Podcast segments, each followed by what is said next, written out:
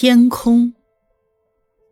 我和一位朋友参观一处很有年代感的古迹，我们走进一座亭子，坐下来休息，才发现亭子屋顶上刻着许多繁复、细致、色彩艳丽的雕刻，是人称藻井的那种东西。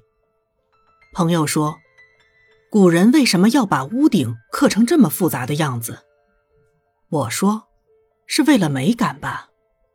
朋友说不是这样的，因为人哪有那么多的时间整天抬头看屋顶呢？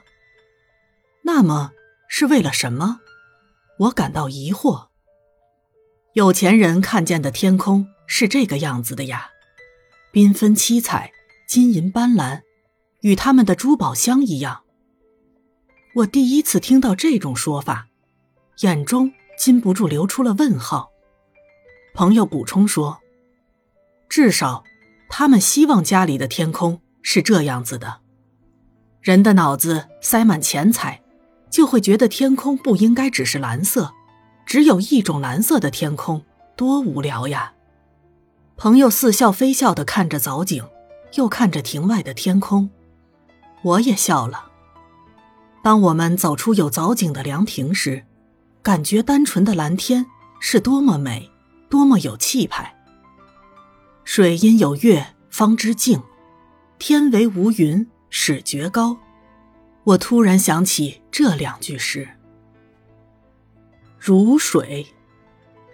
曾经协助丰臣秀吉统一全日本的大将军黑田孝高，他善于用水作战，曾用水攻陷了久攻不下的高松城，因此在日本历史上有“如水”的别号。他曾写过《水五则》：一，自己活动并能推动别人的是水；二，经常探求自己的方向是水；三，遇到障碍物时能发挥百倍力量的是水；四，以自己的清洁洗净他人的污浊，有容清纳浊的宽大度量的是水。五，汪洋大海能蒸发为云，变成雨雪，或化而为雾，又或凝结成一面如晶莹明净的冰。不论其变化如何，仍不失其本性的，也是水。这水五则，也就是水的五德，是值得参究的。我们每天要用很多水，有没有想过？水是什么？要怎样来做水的学习呢？要学习水，我们要做能推动别人的，常探求自己方向的，以百倍力量通过障碍的，有容清纳浊度量的，永不失本性的人。要学习水，先要如水一样清净无碍才行。茶味。我时常一个人坐着喝茶，同一泡茶，在第一泡时苦涩，第二泡时甘香，第三泡时浓沉，第四泡时清冽，第五泡时清淡。再好的茶，过了第五泡就失去味道了。这泡茶的过程，时常令我想起人生，青涩的少年。香醇的青年，沉重的中年，回乡的壮年，以及愈走愈淡、逐渐失去人生之味的老年。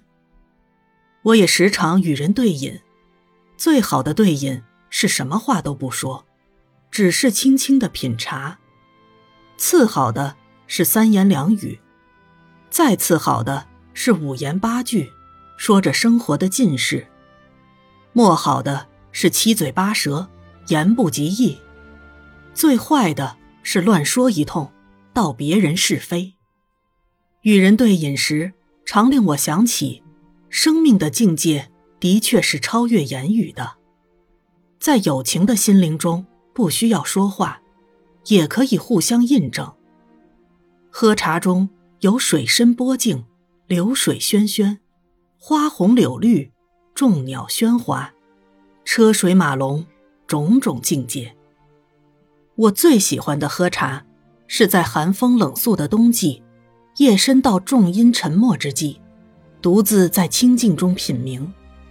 杯小茶浓，一饮而尽，两手握着已空的杯子，还感觉到茶在杯中的热度，热，迅速的传到心底。